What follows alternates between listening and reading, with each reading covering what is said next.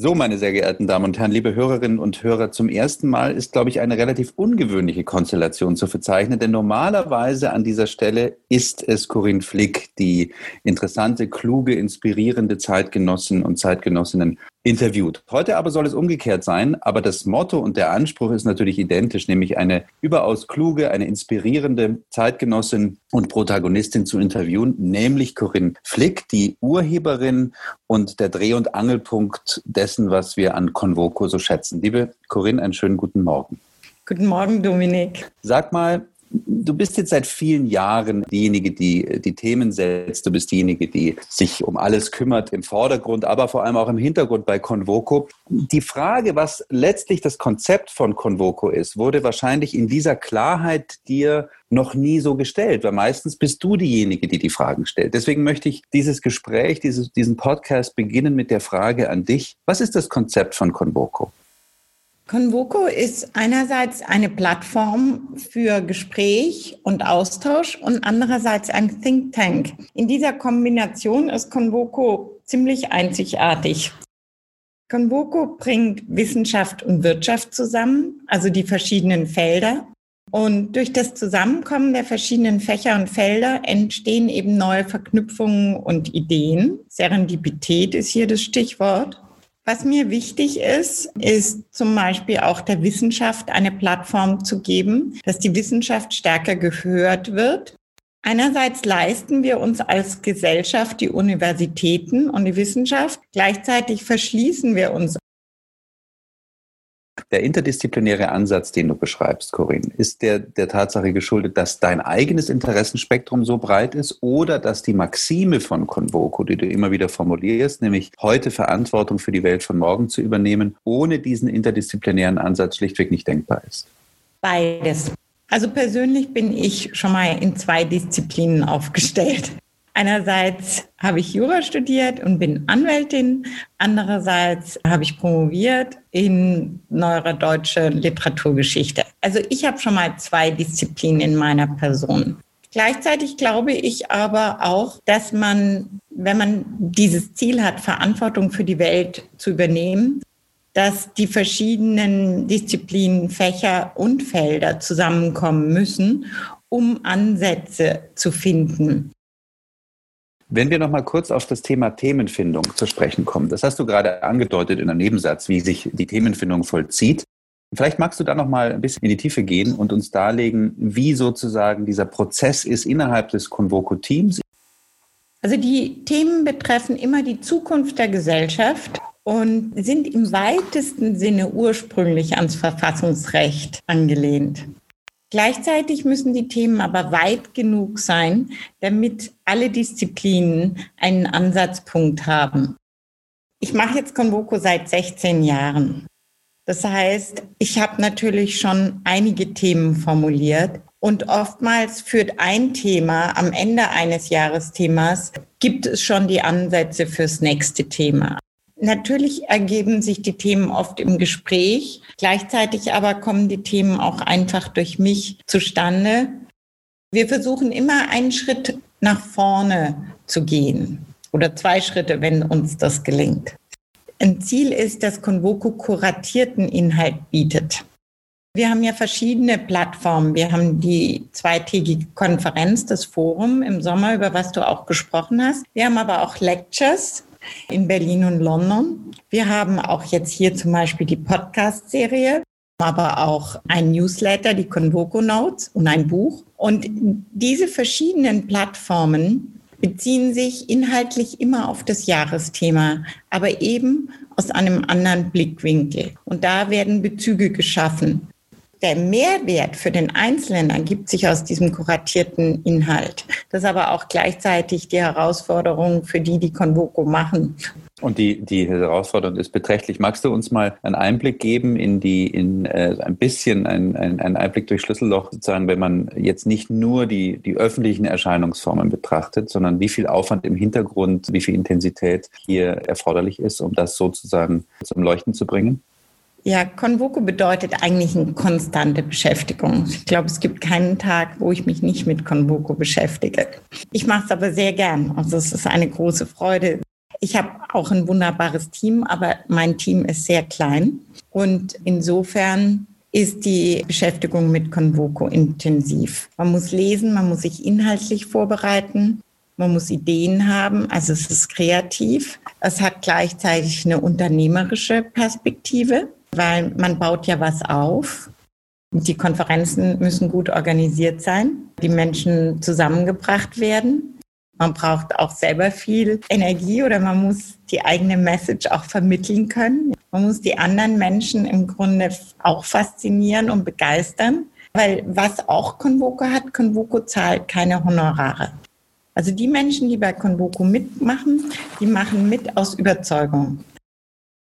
Du sagtest jetzt, ein Teil deiner Auseinandersetzung neben dem Lesen, neben der intellektuellen Vorbereitung, der Themenfindung etc. ist auch die Interaktion mit dem Netzwerk, neudeutsch würde man vielleicht sagen, mit der Community, die im Laufe der Jahre oder der letztlich eineinhalb Jahrzehnte entstanden ist. Welche Rolle und ähm, wie beschreibst du diese Community und welche Rolle nimmt sie dabei ein in diesem ganzen Kosmos Convoco? Denn es fällt ja auf, dass Gottlob viele der sehr interessanten Speakerinnen und Speaker ja sozusagen nicht zum ersten Mal Convoco sind, sondern dass dieses Netzwerk behutsam stetig wächst, aber gleichzeitig eben immer wieder auch Expertinnen und Experten aus den vorvergangenen Jahren erneut zu Wort kommen und präsent sind. Was für eine Rolle spielt die Community für die Marke Convoco?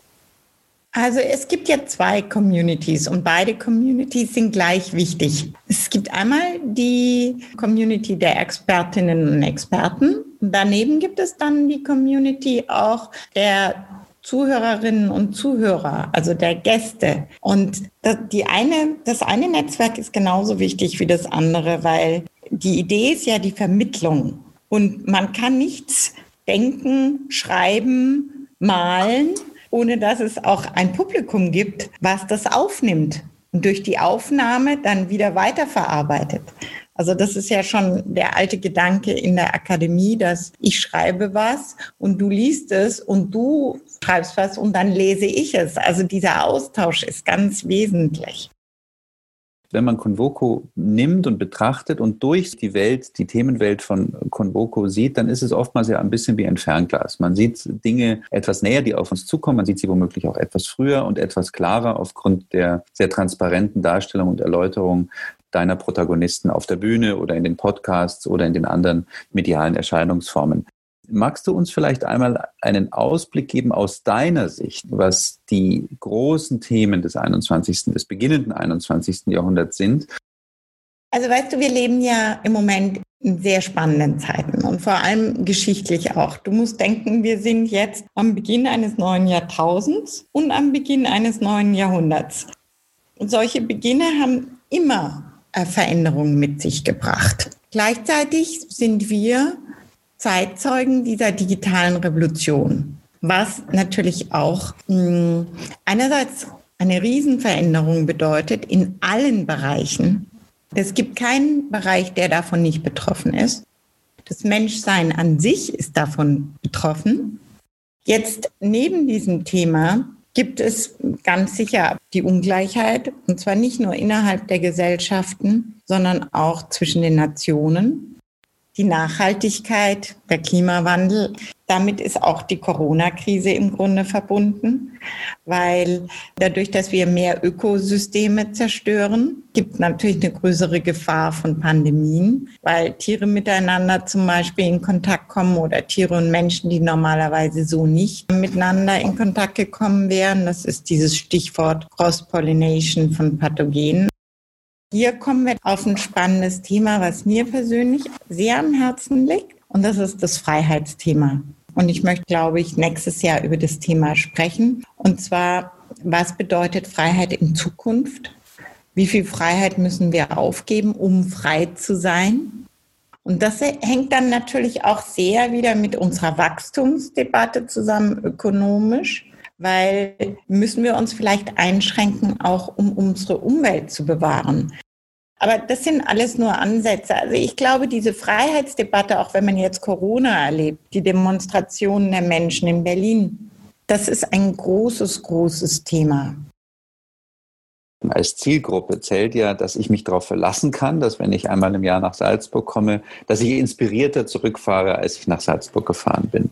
Das hat auch damit zu tun, dass du es schaffst, dort an diesem Ort, aber eben auch in den anderen Formen, Erscheinungsformen der Plattform Convoco, das Thema Wissenschaft ohne Jargon zu transportieren. Das heißt, die Wissenschaft verlässt zumindest für die Dauer ihres Aufenthalts bei Convoco ihren Elfenbeinturm und knüpft an, an sozusagen die soziologischen Realitäten außerhalb des wissenschaftlichen Raumes. Nun erleben wir gerade, dass insbesondere die Rolle der Wissenschaft sich in der gegenwärtigen Corona-Pandemie sehr stark verändert. Man kann sagen, sehr stark polarisiert. Wir haben auf der einen Seite haben wir eine ostentativ vor sich hergetragene Wissenschaftsskepsis, wie wir symbolisch sie sehen äh, in der Politik der Administration Trump, die jedwede wissenschaftliche Erkenntnisse eigentlich nachgerade diskreditiert. Und wir haben auf der anderen Seite eine Situation in Deutschland, auch metaphorisch und zugespitzt formuliert, in der ein Immunologe der Charité Berlin, in dem Fall Professor Drosten, zu einem Art Popstar des öffentlichen Diskurses geworden ist. Wie verändert sich die Rolle der Wissenschaft, die gesellschaftliche Rolle der Wissenschaft, deiner Ansicht nach in Zeiten der Pandemie, wie wir sie gerade erleben? Also die Wissenschaft, was du ja gerade schon gesagt hast, bekommt mehr Aufmerksamkeit, aber auch mehr Autorität. Ich persönlich hoffe, dass das sich zum Beispiel auch auf die Klimadebatte überschlagen wird. Gleichzeitig müssen wir aber als Gesellschaft natürlich auch vorsichtig sein. Und natürlich machen sich Politiker vielleicht auch leicht, weil bei der Lockdown-Entscheidung wurde die Entscheidung im Grunde der Wissenschaft zugewiesen. Und das darf natürlich nicht sein. Denn letztendlich in der Demokratie sind die Politiker die gewählten Repräsentanten und aufgerufen, die gesellschaftspolitischen Entscheidungen zu treffen. Zumal die Wissenschaft nur ein Element ist in der gesamten Entscheidungsfindung. Und gerade zum Beispiel bei einer Lockdown-Entscheidung, wie wir sie hatten, werden natürlich unterschiedliche Werte abgewogen einer Gesellschaft. Und man muss entscheiden, welchem Wert man den Vorzug gibt. Und das kann die Wissenschaft allein nicht machen. Das muss die Politik machen. Hast du den Eindruck, dass gerade in der ersten Phase der, der Corona-Pandemie kurzzeitig das Primat der Politik, übertreibe, um, um, um zu verdeutlichen, Primat der Politik außer Kraft gesetzt war oder stärker außer Kraft gesetzt war, als es vorher der Fall war und man zu viel Entscheidungsgewalt letztlich demokratisch nicht legitimierten Medizinern überlassen hat? Also es gab sicherlich der Moment, glaube ich schon, dass man die Wissenschaft auch ein bisschen vielleicht auch, also das Wort ist jetzt sehr stark, missbraucht hat, weil man selber vielleicht mit der Situation plötzlich überfordert war. Und man selber konnte dann auch sagen, ich kann ja gar nicht anders entscheiden. Die Güterabwägung muss ich gar nicht treffen, weil die Medizin sagt ja, es muss so und so gemacht werden die Güterabwägung dann durch die Öffentlichkeit ins Spiel. Wenn du sehr zugespitzt formuliert unseren Blick in die Zukunft äh, gibst, was ist deine größte Befürchtung, wie sich unsere Gesellschaft durch diese Krise verändern wird? Und was ist deine größte Hoffnung, wie sich diese Gesellschaft durch die Krise verändern wird? Die Hoffnung ist einfach, dass die, die Weltgemeinschaft erkennt, dass man diese großen Themen heutzutage nur gemeinsam begegnen kann und auch nur gemeinsam Ansätze findet, um damit umzugehen. Gleichzeitig ist meine Hoffnung, dass man sagt, jede Kultur ist gleichwertig. Es braucht in unserer Welt nicht mehr den Hegemon, den es bisher ja gegeben hat. Und die Kulturen können nebeneinander existieren dass diese Vielfalt der Kulturen ein sehr hoher Wert ist für uns alle und dass es gar keine Notwendigkeit gibt, dass eine Kultur herrscht oder beherrscht.